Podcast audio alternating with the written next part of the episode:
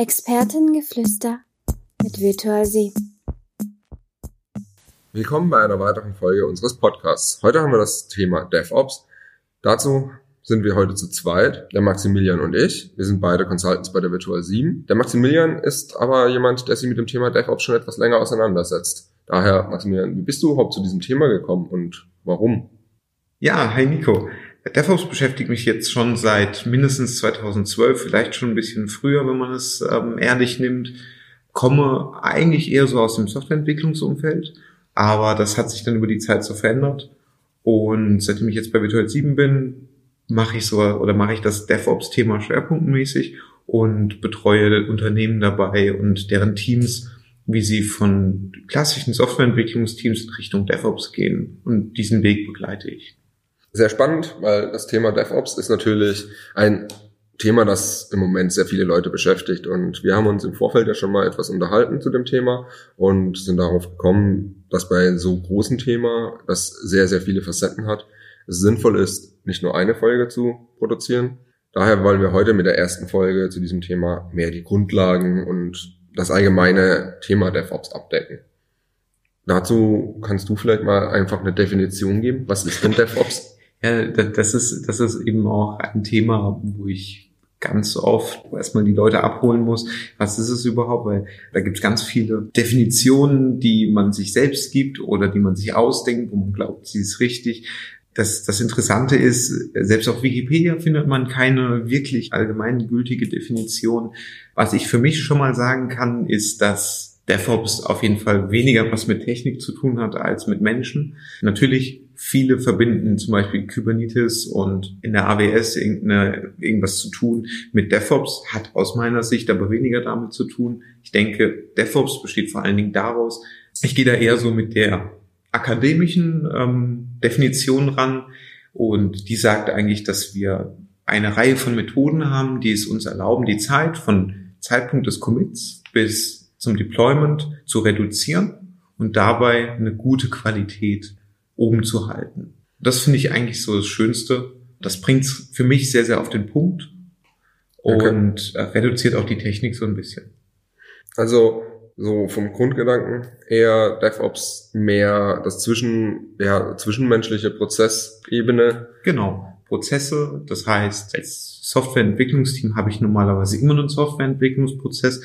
Ein Team prägt das anderes aus als das andere. Das ist sehr sehr individuell und liegt auch sehr an den Bedürfnissen von dem Produkt. Vielleicht auch gibt es Einflussfaktoren wie Regularien oder Gesetze oder Audits, die, die so einen Softwareentwicklungsprozess beeinflussen, aber ähm, ganz stark beeinflussen die Menschen im Team den Softwareentwicklungsprozess. Mhm. Aber DevOps per se ist ja in meinen Augen ist das nicht wirklich der Softwareentwicklungsprozess, sondern setzt eigentlich viel mehr dort an, aber endet ja Ganz am Ende. Endet später, genau. Also er erweitert den, ähm, setzt aber auch nochmal den Blick eigentlich auf den kompletten Lifecycle von Commit bis zum Deployment. Mhm. Und auch darüber hinaus.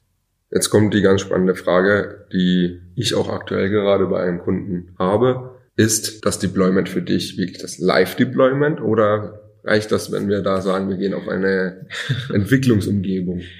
Streng genommen würde ich sagen, Produktion. Ja. Mhm.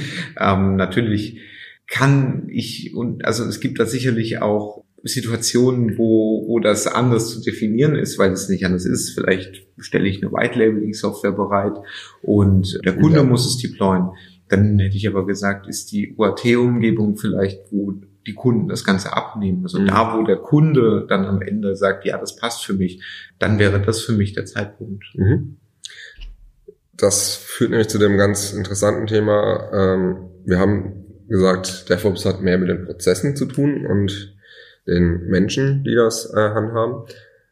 Für mich führt das auch zu diesem Punkt, dass deine Umgebung, deine Firma oder das Team drumherum, mit dem du entwickelst, diesen Prozess auch leben muss und ähm, dass das eben nicht nur dein Softwareentwicklungsteam ist, sondern dass eigentlich die ganze Firma nicht mehr diese Philosophie leben muss. Weil bei meinem Kunden ist es tatsächlich der Fall, dass wir nicht die Möglichkeit haben, auf Live zu deployen, dass wir da strikt getrennt, also ich versuche mit meinem Softwareentwicklungsteam sehr stark DevOps-mäßig zu arbeiten, Continuous Deployment auf unsere Entwicklungsumgebung, aber wir haben keinen Zugriff auf andere Stages. Und dann bist du eben von deinem Team eingeschränkt. Ja, das ist, das ist eine relativ typische ähm, Situation, in der du da bist, aus meiner Sicht. Habe ich schon öfter erlebt.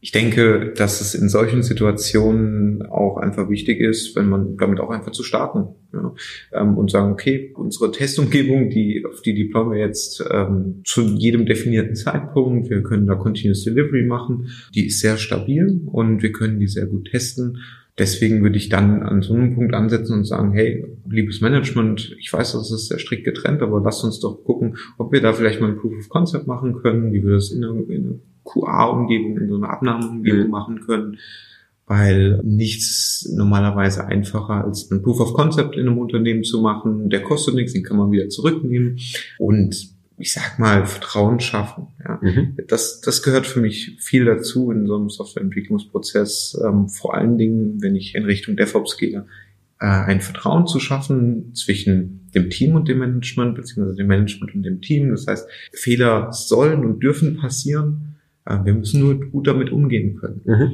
Und das erfordert Vertrauen. Das erfordert Vertrauen nicht nur an dieser Stelle, sondern vielleicht auch mit anderen, mit dem Kunden, zwischen dem Product Owner und dem Kunden oder dem Team und dem Kunden, beziehungsweise auch mit anderen Teams. Ja, und da muss man auch einfach, denke ich, dran arbeiten und so ein Stück weit das auch die ganze Zeit vielleicht auch monitoren.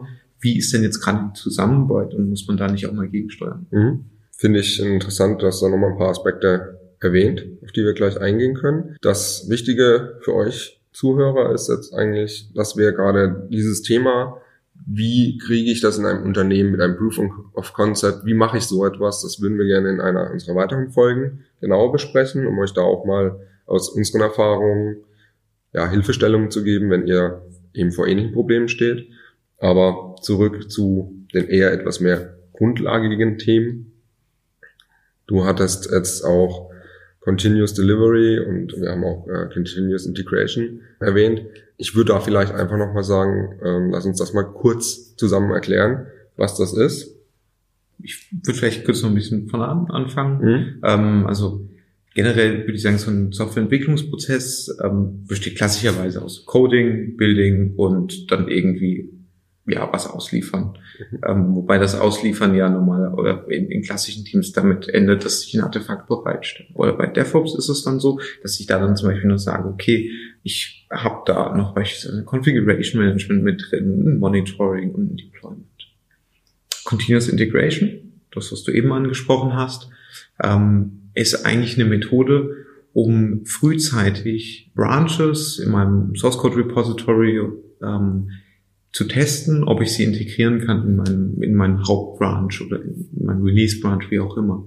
Äh, das sorgt dafür, dass ich nicht am Ende so ein Big Bang habe und dass ich am Ende so, einen, so einen gewissen, ich sag mal, Release-Druck habe, sondern dass ich das frühzeitig erkennen kann, dass es ein Problem gibt. Da kann ich dann zum Beispiel mit, keine Ahnung, Bitbucket, GitLab, Jenkins, was auch immer, kann ich dann diese Branches bauen und testen und prüfen, ob das auch mhm. noch gut ist. Dazu ist natürlich Test eine wichtige Sache. Ja, also ähm, es gibt Teams, die testen wenig, es gibt Teams, die testen mehr, es gibt Teams, die sagen, wir brauchen irgendwie 98 Prozent Testabdeckung, da kann man dann drüber streiten.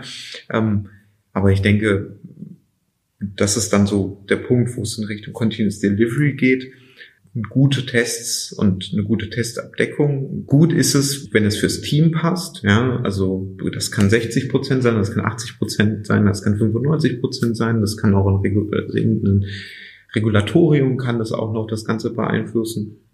Und das ist wichtig für Continuous Delivery, weil bei Continuous Delivery möchte ich zu jeder Zeit nicht mehr nur integrieren, sondern deployen können. Mhm. Und dann muss ich wissen, kann ich mit diesem Zustand, den ich gerade habe, live gehen. Ja, natürlich, kenne ich. Du hast eben auch noch Continuous Deployment gesagt. Das ist, äh, möchte ich auch noch kurz ein bisschen ähm, mhm. erklären. Das heißt eigentlich, dass ich mit jedem Commit live gehe. Mhm, genau. Das ist eine sehr hohe Disziplin, die da erforderlich ist. Vor allem erfordert das ein sehr einfaches Rollback-Verfahren. Ich persönlich habe leider noch nicht in einem Team gearbeitet, wo das so gut umgesetzt war, aber es ist ein sehr hehres Ziel? ja, also ich meine, es gibt ja auch noch andere Strategien, Roll Forward zum Beispiel. Ähm, ich habe aber auch bisher sehr wenige Teams kennengelernt, die den Bedarf hatten, das wirklich jedes Mal zu tun. Ich habe aber viele Teams kennengelernt, die gesagt haben, ich möchte auf jeden Fall jederzeit online gehen können oder live gehen können mit den Änderungen zu meinem Kunden. Und ich denke, ähm, das sollte erstmal, wenn ich DevOps mache, das Ziel sein, meinen Prozess und meine Toolchain so auszubauen, dass ich jederzeit äh, in einer guten Qualität online gehen kann. Ja, auf jeden Fall. Also das ist für mich jetzt auch gerade der Punkt bei meinem jetzigen Projekt, dass ich sehr viel Wert darauf lege, dass wir immer einen Master, also den Hauptbranch haben, der durch Testabdeckung und Qualität eben gewährleistet, dass der aktuelle Funktionsumfang, der in diesem Branch vorhanden ist, auch funktionsfähig ist. Sehr spannendes Thema mit Continuous Integration, Continuous Deployment. Ich glaube, wir könnten da noch stundenlang drüber reden. Absolut. Vielleicht sollten wir dazu auch nochmal einfach eine eigene Folge machen. sehr gerne. Zurück zu dem eigentlichen Thema DevOps. Du hattest vorhin die Definition ausgeführt, aber wo ist eigentlich der Ansatzpunkt? Wo fange ich denn an, wenn ich jetzt in einem Unternehmen oder in einem Team bin, mit dem Thema DevOps eigentlich gerade noch nicht viel zu tun hatte? Ja, ich denke, am Anfang ähm, ist es wichtig zu verstehen, welche Erwartung an das Team, an uns dasteht. Denke ich immer ganz viel implizit und ich denke, das sollte man so ein bisschen nach ausarbeiten. Ich denke, es ist ganz wichtig, um alle auf denselben Stand zu bringen und was das Ziel auch hinterher ist. Weil es gibt vielleicht Regulatorien, die es nicht direkt ermöglichen, sofort auf Produktion zu deployen, so wie du es vielleicht schon mal erzählt hast. Ja, definitiv. Ich denke, sowas lohnt sich am Anfang schon mal zumindest abzuklopfen. Ich würde da immer so einen kleinen Workshop mit dem Team, mit dem Management ähm, auch so ein bisschen vorschlagen, wo man mal so die Hoffnung die so ein Management hat, die das man oft antriggern, auch haben. Das ist wahrscheinlich ganz oft irgendwie so schneller Features an den Markt bringen und schneller deployen. Am besten auch noch mit einer stabileren Produktionsumgebung und am besten sind hinterher noch alle ultra glücklich darüber. Ich denke, das sollte man vorher abklopfen. Das braucht ein bisschen Zeit, das braucht ein bisschen Vorbereitung, braucht ein bisschen Nachbereitung. Ich denke, das lohnt sich immer. Mhm. Und dann, denke ich, geht es schon auch in Richtung zu überlegen, was habe ich jetzt aktuell für Prozesse und wie kann ich die in Richtung DevOps transformieren? Was ist unser Ziel? Unser Ziel ist, unser erstes Ziel ist zum Beispiel erstmal automatisiert in Test zu deployen oder in QA zu deployen, irgendeine Abnahmeinstanz zu deployen. Dann würde ich das als ersten Schritt angehen mich auch darauf zu fokussieren. Und ähm, dann würde ich schauen, gibt es Methoden, die mir helfen können dabei. Mhm, mhm. Ich finde das jetzt alles sehr spannend, weil wir reden eigentlich davon auch, was die Erwartungen sein können. Und ja, man hört im Moment DevOps ja so häufig und überall ist es die eierlegende Wollmilchsau. Wenn wir DevOps machen, sind wir super. Und deswegen liest du, glaube ich, in sehr, sehr vielen Stellenbeschreibungen, wo es im Moment darum geht, neue Leute zu finden. Wir suchen den DevOps. Ist das für dich dann tatsächlich an einer Person festzuhalten, die diese Prozesse managt? Hm, finde ich immer ein bisschen schwierig. Aus meiner Sicht sollte ein Team für ein Produkt verantwortlich sein und dann ist das Team auch gemeinsam für das Deployment verantwortlich. Natürlich kann eine einzelne Person viel Wissen reinbringen, aber am Ende denke ich, sollte das Wissen breit gestreut sein. Äh, so dass äh, wenn mal jemand vom Bus überfahren wird, ich ziehe jetzt mal dieses etwas geschmacklose Beispiel heran, nicht das Unternehmen gefährdet wird. Mhm. Ähm, das ist auch so ein bisschen die Verantwortung, die wir da tragen als Team, ähm, sowas breit aufzustellen. Ja, okay. Was ich kennengelernt habe ähm, in einem etwas größeren Konzern, sind dann ist ein Team von DevOps-Engineers, die sagen, hey, wir unterstützen euch in euren Projekten, ihr könnt uns für eine gewisse Zeit buchen mhm. und ähm, dann können wir auch, ähm, auch nach der Zeit immer mal wieder sprechen. Ähm, das ist auch eine Rolle, die ich öfter einnehme. Und ich, ich finde es da auch immer unheimlich schön zu sehen, wie ähm, sich die Teams dann nach und nach weiterentwickeln. Mhm. Du hattest gerade eben erwähnt, äh, einen DevOps-Engineer. Also das heißt, prinzipiell gibt es schon die Person, die man als DevOps einstellen kann, in einem gewissen Sinne, wie man das jetzt genau benannt. Das macht jede Firma für sich selbst. Aber du hast es jetzt eher als eine begleitende und ähm, ja, eine Person beschrieben, die diese Prozesse etabliert, die dafür sorgt, dass die Teams vielleicht auch die Möglichkeiten bekommen, diese Prozesse einzuführen?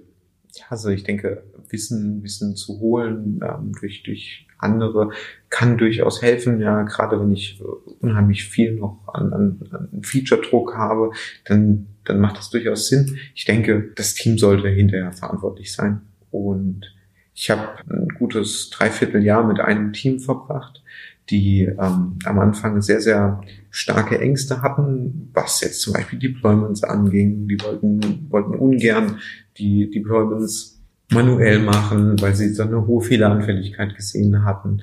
Und das konnte ich auch total nachvollziehen. Ja, die wurden da so ein bisschen ins kalte Wasser geschmissen. Was aber dann nach einer gewissen Zeit, äh, wenn wir uns damit beschäftigt haben, mit den Prozessen und mit der Automatisierung dieser Prozesse, haben wir gemerkt, okay, wenn wir diese kleinen Kleinigkeiten, die, die aktuell das große Problem sind, nach und nach reduzieren, ist diese Angst nicht mehr da und ähm, wir können uns neuen Themen widmen. Mhm. Und ich denke, das wäre vielleicht etwas anders gelaufen und hätte länger gebraucht, wenn nicht spezifisch das Wissen da gewesen wäre, wie automatisiere ich etwas. Mhm, mhm, ich denke, das Wissen zu holen ist keine schlechte Sache. Ich hätte aber die Hoffnung, dass, ähm, und das habe ich in diesem Team kennengelernt, dass das Team hinterher sagt, hey, was hast du da gemacht? Ich möchte es gerne wissen, erzähl es uns, können wir da mal eine Brownback-Session machen? Mhm. Können wir da mal mit den anderen Teams drüber reden, weil wir finden es total klasse. So, dass das Wissen dann auch wieder breiter in der Masse ist. Und ja, natürlich, es gibt für Themen immer jemanden, der sehr, sehr spezifisch weiß, worum es geht. Meine Hoffnung ist da, und die wurde auch selten enttäuscht, dass sich Teams damit auch auseinandersetzen. Mhm. Du hast gerade ein Wort genannt, das ich ganz kurz etwas erläutern möchte. Brownback Session. Es gibt, hat, also, hat mich überrascht. Ich habe durchaus viele kennengelernt, die dieses Thema, diesen Begriff zumindest nicht kannten. Im Endeffekt geht es einfach darum, dass man sagt, so zum häufig auch zur Mittagszeit. Man setzt sich mal zusammen, einer präsentiert ein Thema in einer halben Stunde, dreiviertel Stunde und die anderen sitzen eben da mit ihrer, aus den USA kam das glaube ich mit den Brownbacks, Brownbacks, wo man eben sein Lunch drin hatte und ja. ja, der eine ist halt die arme Sau und darf nicht essen. okay, wir haben jetzt aber auch viel über Automatisierung und auch vorhin über Continuous Deployment und ähnliches geredet. Im Normalfall kenne ich die Strukturen so, du hast das Software-Team. Da hatten wir auch vorhin über Softwareentwicklungsprozesse und sonst was geredet. Und du hast für Deployment eigentlich eine IT. Und jetzt hast du irgendwie alles zusammengezogen, Automatisierung gemacht, alles passiert automatisch. Das heißt, du ziehst die Teams zusammen oder genau, wie soll, wie stellst du das vor? Ja, ich denke, das ist sehr individuell. Es kommt zum einen auch so Stück weit darauf an, wie eine Organisation jetzt aussieht und ein Management hat auch vielleicht eine Vision, wie es in Zukunft aussehen soll. Wichtig ist hier die Verantwortung gerade zu ziehen und damit dann wahrscheinlich auch die Silos aufzubrechen. Sprich ein Silo IT oder Operations und System, äh, System Administrators und das Silo Developers und vielleicht auch irgendwann das Silo Business. Und an dieser Stelle Verantwortung gerade zu ziehen, dann auch mal eine Diskussion zu führen, die vielleicht etwas anstrengender ist und da braucht man natürlich auch die Unterstützung des Managements. Hm. Ich wiederhole mich. Aber äh, ohne das Klar. geht es im, im Normalfall nicht. Wir haben in Deutschland, glaube ich, ganz oft noch sehr hierarchische Unternehmen äh, oder tiefe Hierarchien und starke Hierarchien und da muss man damit arbeiten. Ich denke aber, ähm, dass man, wenn man die Silos langsam aufbricht. Das braucht auch Zeit, das braucht Vertrauen. Man kann nicht gleich alles von, von vorne weg mhm. aufbrechen, sondern aus meiner Sicht iterativ vorgehen, nach und nach die Themen angehen, da wo man gerade anstößt, ähm, ein Problem nach dem nächsten lösen. Und da gibt's dann hinterher nicht, nicht unbedingt die Modelle, dass es heißt, ja, wir machen jetzt DevOps, deswegen schmeißen wir die Sys-Admins raus, das habe ich bisher so noch nicht kennengelernt. Das äh, kommt, glaube ich, in der Realität gar nicht mal so oft vor.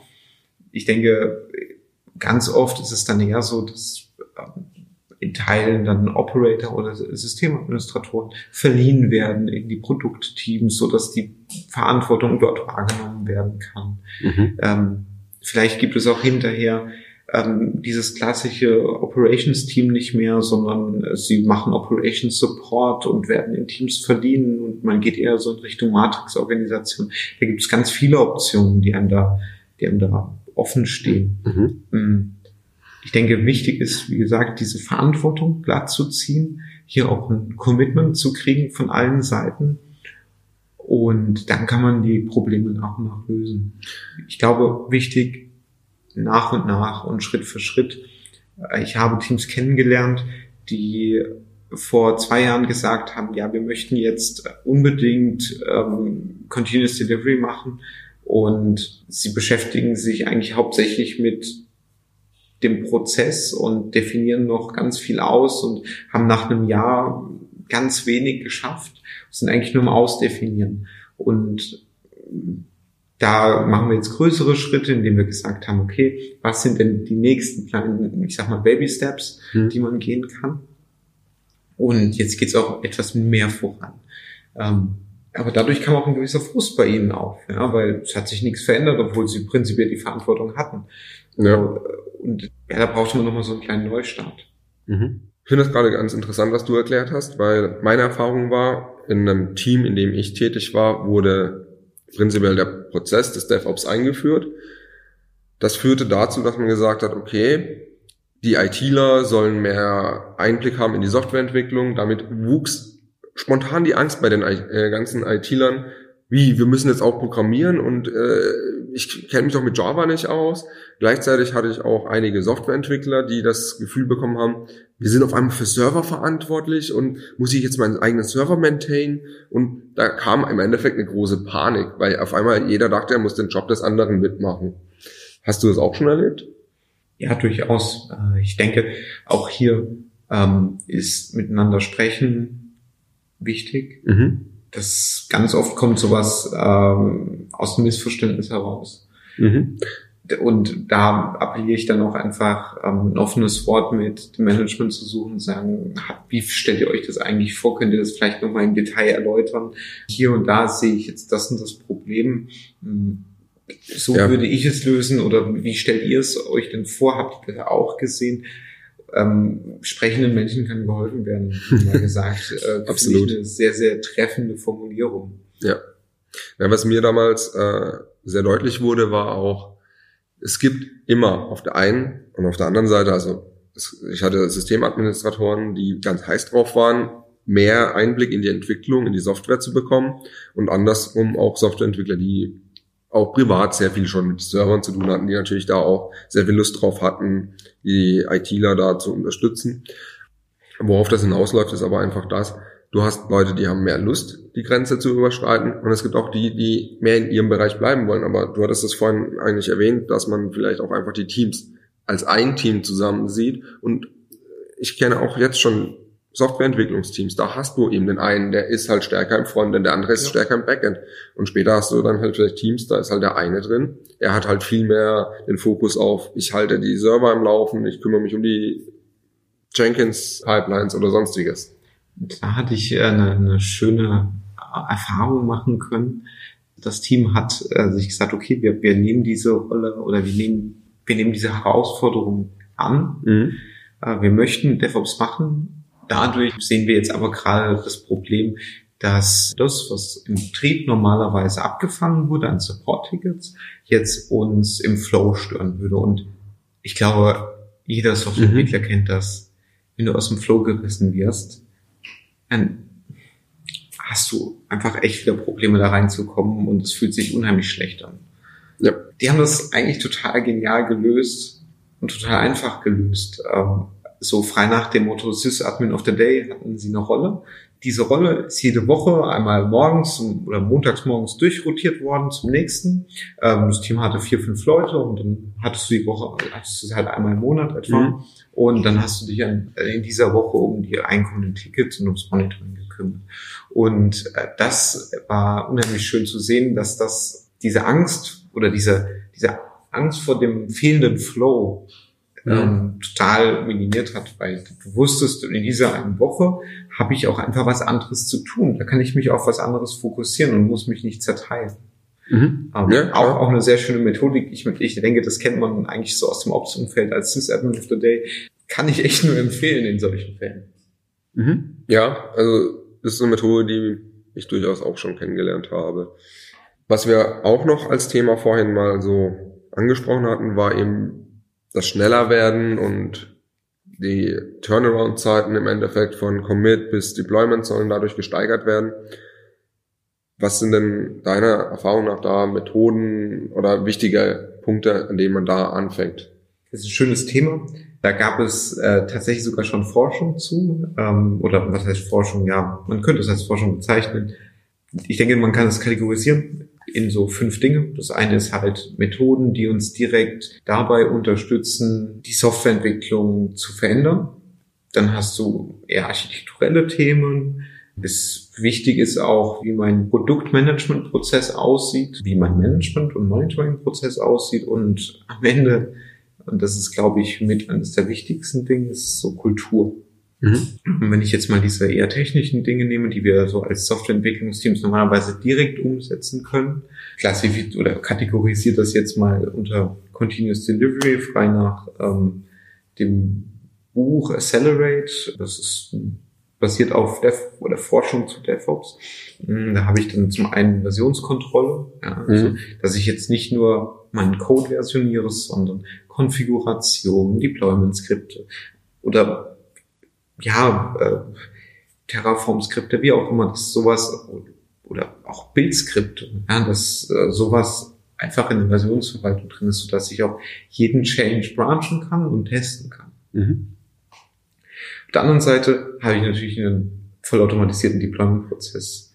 Äh, ob da jetzt nochmal jemand Ja sagen muss oder nicht, heißt jetzt nicht, dass er nicht dann auch voll, voll automatisiert ist, aber ähm, was nicht passieren sollte, ist, dass äh, irgendwann Kommando außer auf irgendeiner Konsole ausführen ja. soll. Absolut. Da dann natürlich auch zu nachzudenken, äh, in dem Moment, wo ich sage, ich automatisiere diesen Prozess, was, was mache ich mit Rollbacks, wie kann ich die mhm. realisieren. Auf der anderen Seite denke ich, ist Continuous Integration wichtig, sprich regelmäßig in Branches einchecken, die zu prüfen mit Tests, äh, die relativ schnell funktionieren und vor allen Dingen auch automatisierten Tests, so dass ich schnell Feedback kriege, ob das, was ich gerade entwickelt habe, auch funktioniert. Mhm. Oder nicht nur der Teil, den ich gerade entwickelt habe, sondern das Gesamtsystem noch funktioniert. Ja. Eine andere Methode, die sehr disziplinierte Teams gerne einsetzen, ist Trunk-Based Development. Mhm. Ah, das heißt, ich habe eigentlich nur Feature Branches äh, lokal, meistens lokal oder langlaufende sehr, sehr selten. Ähm, und ich kann quasi nur über Pull Requests im Master committen oder ja, pushen. Also ich mache da quasi nur einen Pull Request rein, der wird kurz gecheckt und es geht direkt in Master rein. Mhm. Und ich arbeite viel mit Feature Flags äh, oder Feature Toggles auch genannt. Das heißt, ähm, selbst wenn ein Feature noch nicht online gehen soll, gibt es den Code dafür im Master, aber er ist ausgestellt. Testautomation ist, mhm. denke ich, da auch ein wichtiges Thema. Das heißt, als Entwickler kümmern wir uns um unsere Tests, dass sie Tests äh, gut automatisiert sind, eine ich sag mal, auch echte Probleme testen und nicht nur ähm, Getter. ähm, und daraufhin dann auch so noch ein anderes Thema ist das Testdatenmanagement. Mhm. Das wird oft und gerne so ein bisschen stiefmütterlich behandelt, habe aber beobachten dürfen, dass ein gutes Testdatenmanagement die Skalierung von einem Team extrem beeinflusst. Äh, das heißt, wenn ich mir darüber Gedanken mache, wie ich mit einem Minimalset von Testdaten meine Testsuite quasi bereitstellen kann, dann kann ich auch sehr, sehr flexibel sein in der Entwicklung mhm. und noch zwei Leute dazu nehmen, ohne dass ich noch tonnenweise an Daten hinzufügen muss. Ja. Und vor allen Dingen, nur weil ich einen Test zweimal ausführe, heißt nicht, dass ich Datenbank zurücksetzen muss. Sowas in der Art zum Beispiel. Ja. Ähm, ein anderer Aspekt, der gerade, wenn man für die Produktion verantwortlich ist, gerade dann wichtig ist, ist, dass ich halt auch Security in den Entwicklungsprozess mit reinbringe. Ich weiß nicht, wir hatten ja mal einen gemeinsamen Arbeitgeber, Jawohl. die hatten da auch sehr, sehr starken Wert drauf gelegt und haben gesagt, okay, äh, bitte involviert äh, uns an gewissen Stellen im Prozess, ähm, so dass wir mit euch darüber sprechen können, ob wir, ob wir vielleicht auch noch Probleme sehen, die ihr nicht seht. Ich fand den Prozess gar nicht so schlecht. Also da war es halt so, da hat man, wenn man ein, ein stark security-relevantes Thema hatte, hat man mit einem, mit einem Verantwortlichen gesprochen, hat ihm das Thema so ein bisschen vorgestellt und ist mit ihm so eine Checkliste durchgegangen. Und ähm, da hat sich dann nach und nach so entwickelt, dass innerhalb der Teams ja. dann einzelne ich sag mal, in Anführungszeichen Security Champions ähm, installiert wurden aus den Teams heraus, die dann eben genau das gemacht haben. Die durften dann auch nochmal auf Schulungen gehen und überhaupt. Das ähm, Ganze war der von Microsoft entwickelte äh, Secure Software Development Cycle. Genau. Und ähm, ich denke, da ist halt wichtig, dass ich auch Security Reviews dann halt mache ähm, und auch dieses Wissen über Sicherheit und Software so ein bisschen im Team auch präsent habe, ähm, ein Stück weit Testing auch in die Richtung mache. Also äh, beispielsweise, wenn ich jetzt so ein so ein Login betreibe, auch mal einen Negativtest machen. ja, definitiv. ähm, Nicht nur Happy Pass testen. Und ähm, vielleicht auch noch so dieses ähm, Nein, Krypto Dafür nutzen wir bitte Standard-Libraries. Das muss man auch öfter mal wiederholen, habe ich gelernt. Ähm, okay. Ja.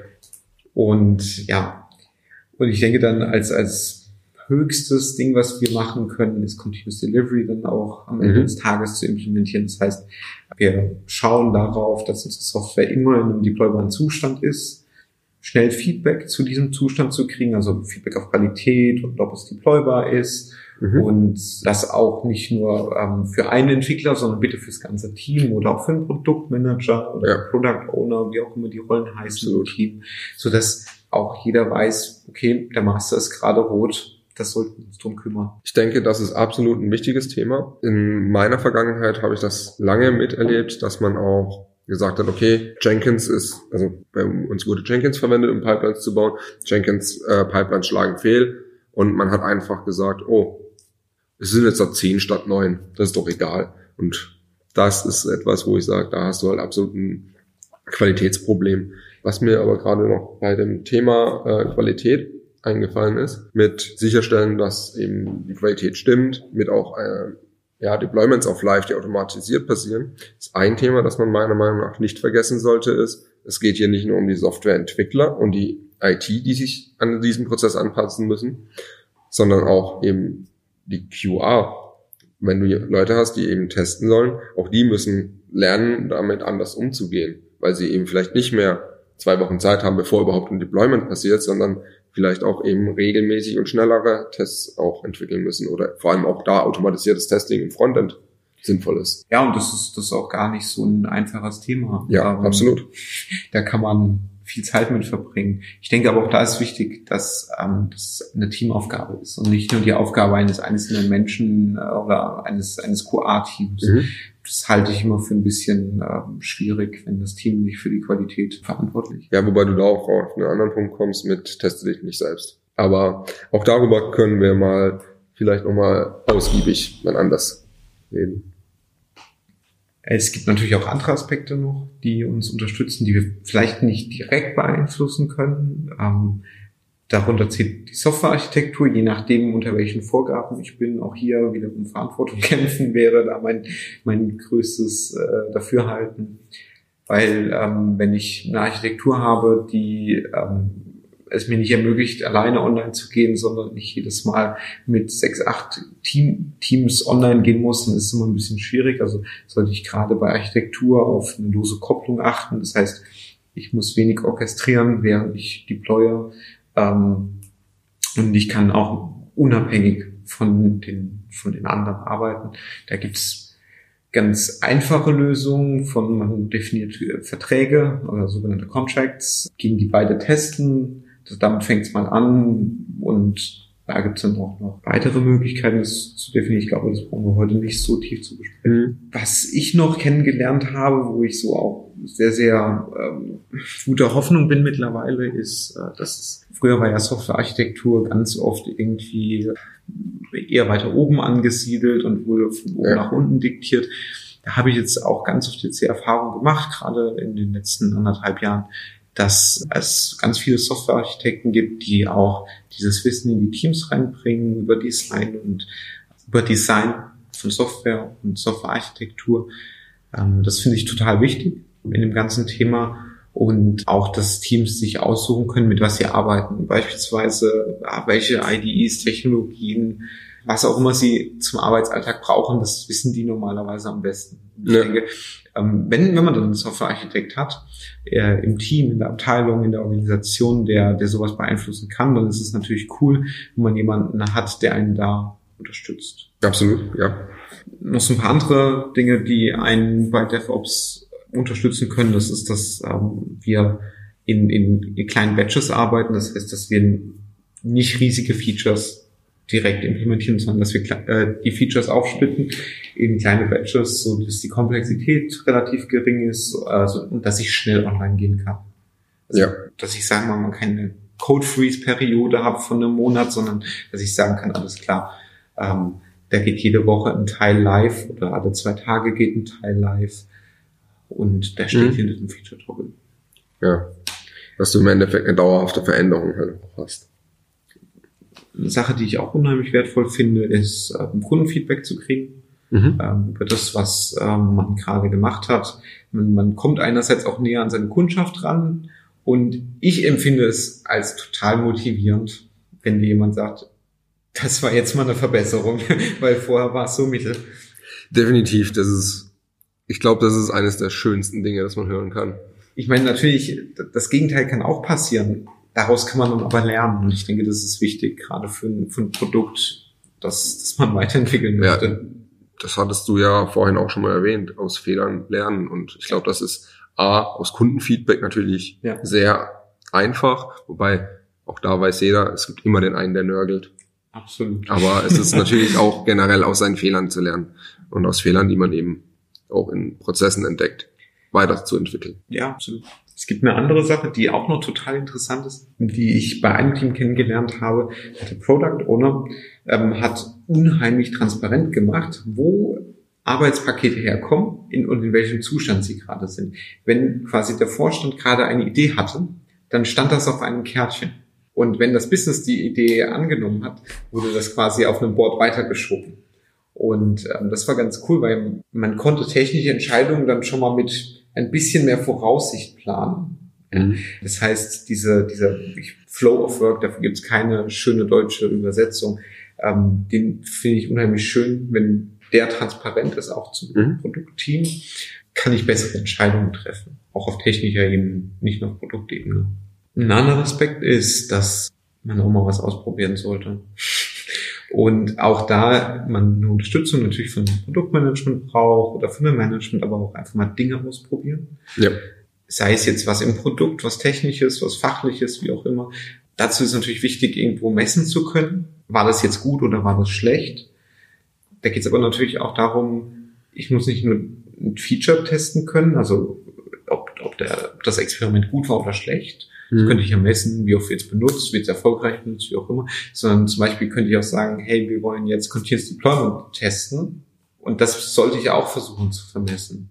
Prinzipiell ist Messbarkeit ja immer auch was Sinnvolles, finde ich, weil damit kannst du eben dokumentieren, was hast du denn getan, was hast du erreicht, welche Prozesse oder welche, welche Entscheidungen sind dadurch einfacher geworden, welche Prozesse sind schneller geworden. Die Frage ist nur immer, gerade im Bereich DevOps, wie messe ich das denn? Ja, auch da könnte ich jetzt länger drüber sprechen. ähm, ich denke, man kann so ein paar KPIs an so ein DevOps-Team setzen. Ja, das eine ist dann, ähm, wie lange brauche ich, um so ein Change live zu kriegen, also von Commit bis, äh, hm. bis Deployment. Ähm, und wenn mal was schief geht, wie schnell kann ich es wieder zurücksetzen? Das kann ich dann in Skalen messen. Also was man zum Beispiel bei den State of DevOps Studien oder Reports nimmt, äh, ist weniger als eine Stunde, weniger als ein Tag, mehr zwischen einem Tag und einer Woche, zwischen einer Woche und einem Monat, zwischen einem Monat und sechs Monaten und dann mehr als sechs Monaten. Da kann man sich dann so ein bisschen einkategorisieren. Dann finde ich auch wichtig, wie oft deploye ich. Also mhm. Immer wenn ich es brauche, mehrfach am Tag. Ja. Mal einmal in der Stunde oder einmal am Tag, so in die Richtung. Einmal in der Woche ungefähr einmal im Monat oder einmal in sechs Monaten oder weniger als einmal in sechs Monaten auch schon. Und daraufhin habe ich natürlich ähm, noch, wie oft geht so ein Deployment schief? Ja, sei es jetzt, ich muss was zurückrollen. Ja.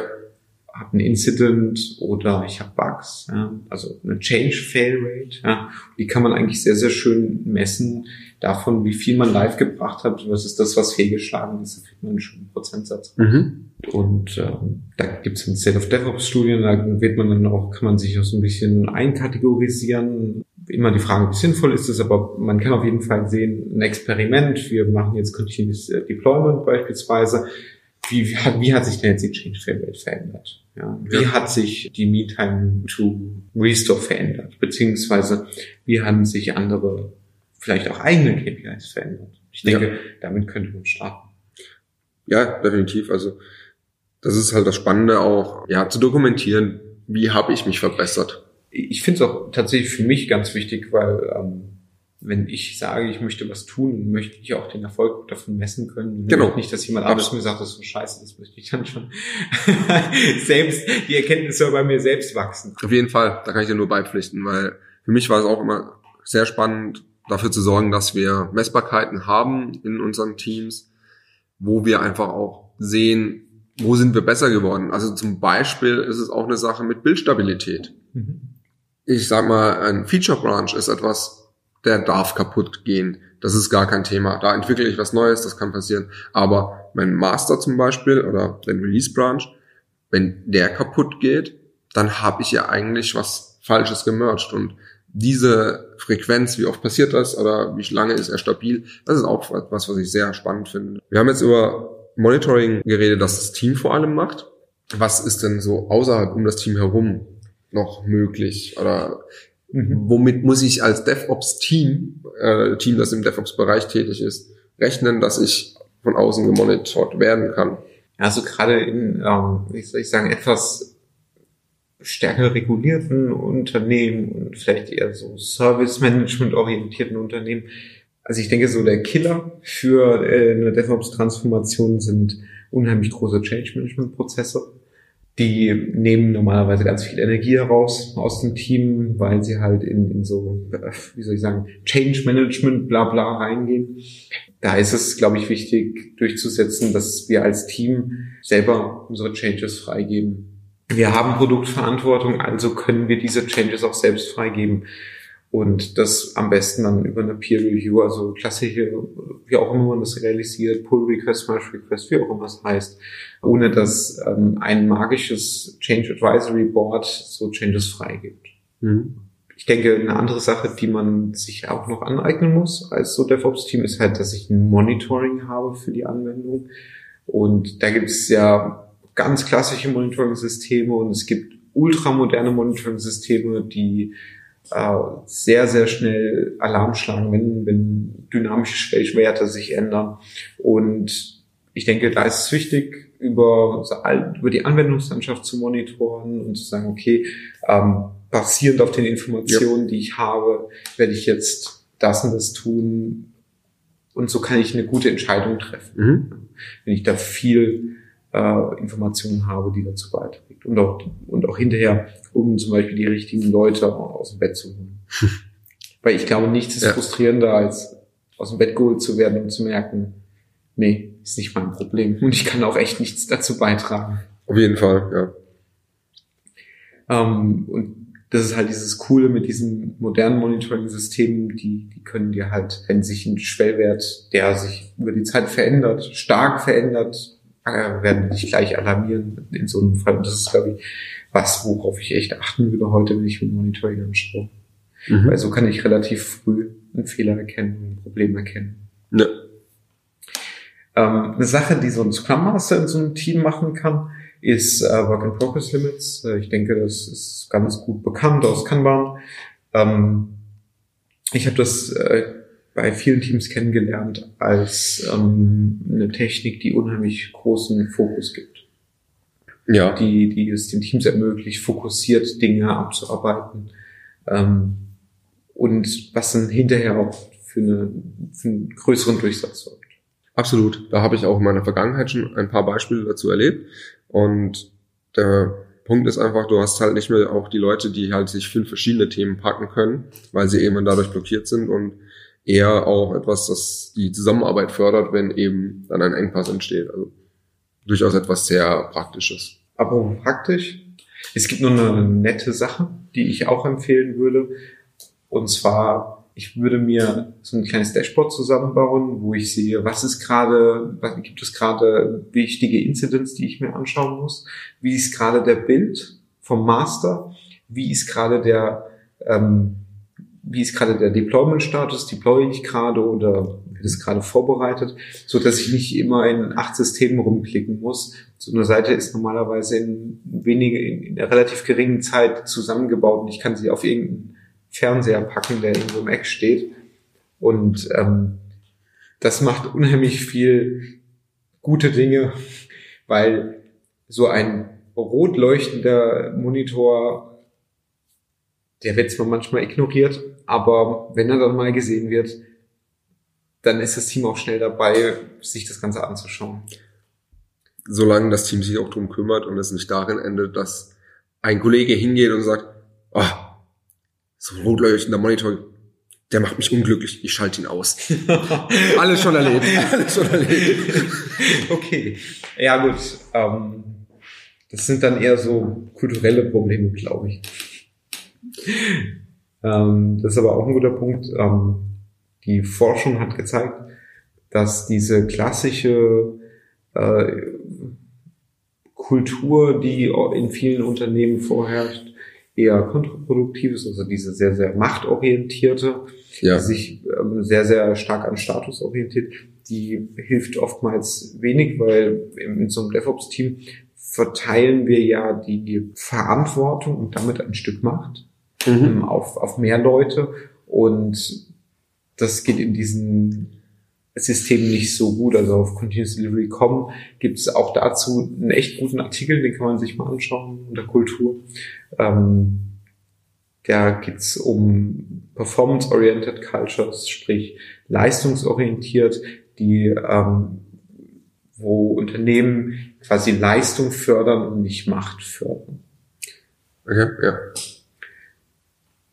Und das ist natürlich eine Sache, die kann ich im Team zwar machen, aber das hilft mir normalerweise wenig alleine. Das ist eine Sache, die normalerweise ein ganzes Unternehmen durchmacht. Ja. Eine andere Sache, die für mich bei DevOps dazugehört, und das ist auch das, wo ich echt wenig enttäuscht wurde, ist Lernen, und zwar dauerhaft. Ja. Äh, ich habe feststellen dürfen, dass dieser, dass dieser Trigger kommt, wir machen DevOps ganz oft dazu geführt hat, dass die Leute gesagt haben, ja, dann müssen wir das jetzt lernen ähm, und sich dann überlegt haben, wo kriegen sie das Wissen her? Ähm, können wir mal so Knowledge-Sharing-Sessions mhm. machen? Machen wir Brownback-Sessions? Machen wir ähm, Meetings mit den Leuten, die, ähm, die das auch das Problem haben, den Nachbarteams, wie auch immer, und lernen daraus. Und ich glaube, das ist eine Sache, die, die auch so ein Unternehmen unterstützen muss und nicht als ein One-Time-Investment sehen sollte. Ja. Und ich denke, das ist ein integraler Bestandteil des mhm. Lernens. Absolut, ja. Das ist ja wie bei allem, was irgendwann mal mehr oder weniger neu war oder neu eingeführt wurde. Veränderung tut gut, meistens. Und ich glaube, ein anderer wichtiger Aspekt ist, dass es starke Führungskräfte gibt, die diesen Prozess unterstützen, begleiten und den Leuten auch mal in schwierigen Situationen beistehen, wenn sie jetzt halt gerade nicht wissen, wo ihnen der Kopf steht, weil sie Dinge machen müssen, von denen sie gefühlt, wo, wo die sie sich selbst nicht zutrauen. Ich denke, da gibt es Führungskräfte, die das unheimlich schön machen, die, die Leute anzuleiten und ähm, nicht nur einfach sagen, hier mach das, sondern ihnen, ihnen auch so ein bisschen eine Vision geben und sehr, sehr gut kommunizieren. Und ich denke, dass auch in dieser ganzen Kulturdiskussion um DevOps unheimlich wichtig. Ich meine, man kann jetzt auch noch darüber sprechen, dass, dass man den Leuten auch die Hardware hinstellen sollte, die sie brauchen. Ich habe immer die Hoffnung, da muss ich nicht drüber diskutieren, wenn ich da in so ein Team reinkomme.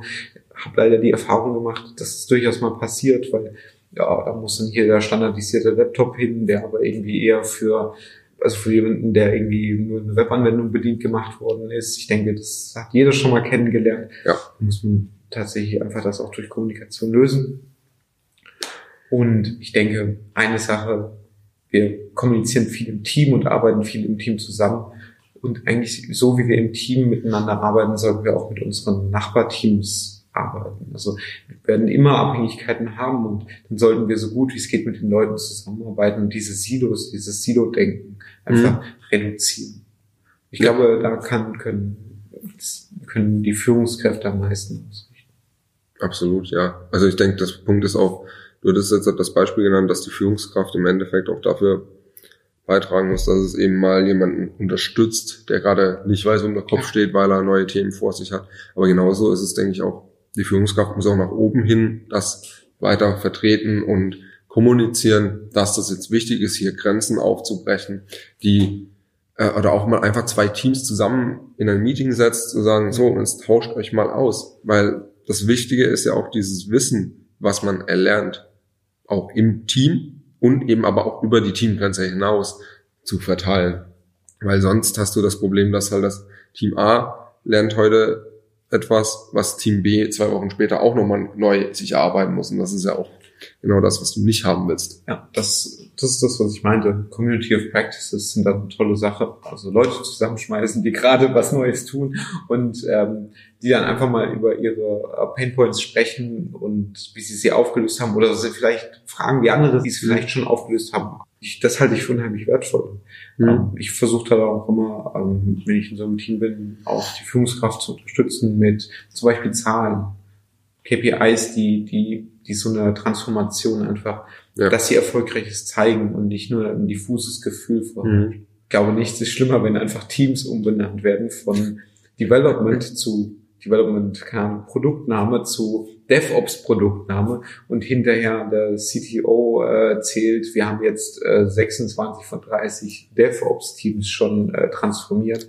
Äh, das ist dann meistens nicht so, dass wie, wie gezählt werden, also aus meiner Sicht, wie gezählt werden sollte, ob ich jetzt ja. äh, eine DevOps-Transformation erfolgreich gemacht habe oder nicht. Und aus meiner Sicht endet die auch nicht einfach. Das ist eine Sache, die DevOps heißt für mich eigentlich, ich muss da dauerhaft dran arbeiten, mal mhm. mehr, mal weniger. Aber es ist für mich ein Weg und ähm, denn wo das Ziel noch ganz weit von uns weg ist. Ne. Weil heute deploy ich noch auf die Hardware im Rechenzentrum äh, und morgen soll ich es in die Cloud machen. Natürlich, ja, klar. Ich auch wieder an diversen Stellen drehen. Gut, dann würde ich sagen, so nochmal als Fazit zusammengefasst, haben wir heute hauptsächlich darüber geredet, welche Grundlagen vorherrschen müssen, wie wir Sachen messen können. Also DevOps nochmal so ein bisschen jetzt zusammenzufassen. Es geht nicht darum, dass man eigentlich diese eine DevOps-Person in der Firma hat, sondern es ist diese Veränderung, die große Teile der Firma betrifft.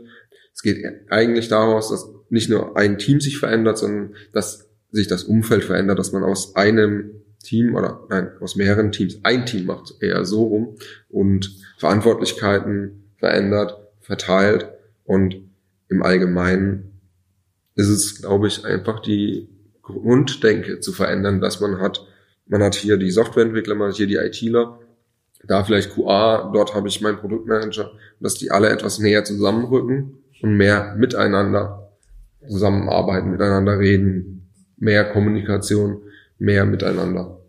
Ja. Das ist auch ein schönes Fazit. Falls ihr Anregungen habt, welche Themen euch noch mehr interessieren, dann schreibt es doch einfach in die Kommentare oder schickt uns eine E-Mail an podcast.virtual7.de. Wir haben für uns einiges noch auf der To-Do-Liste, was wir euch etwas im Detail näher bringen wollen. Ich glaube, Maximilian hat da schon ganz viele Ideen. also es wird nicht die letzte Folge zum Thema DevOps gewesen sein, weil, wie ihr gerade ja auch am Ende noch gehört habt, DevOps ist etwas, das sich immer weiterentwickelt. Deswegen werden wir, glaube ich, auch immer mehr dazu zu erzählen haben. Hoffentlich. Gut, Maximilian, dann bedanke ich mich, dass du hier warst. Danke für deine Einladung. Ja, sehr gerne. Und die nächste wird kommen. Vielen Dank für eure Zeit und ich hoffe, ihr habt etwas Spaß gehabt und konntet was aus unserer Folge mitnehmen und bis bald. Ciao. Ciao.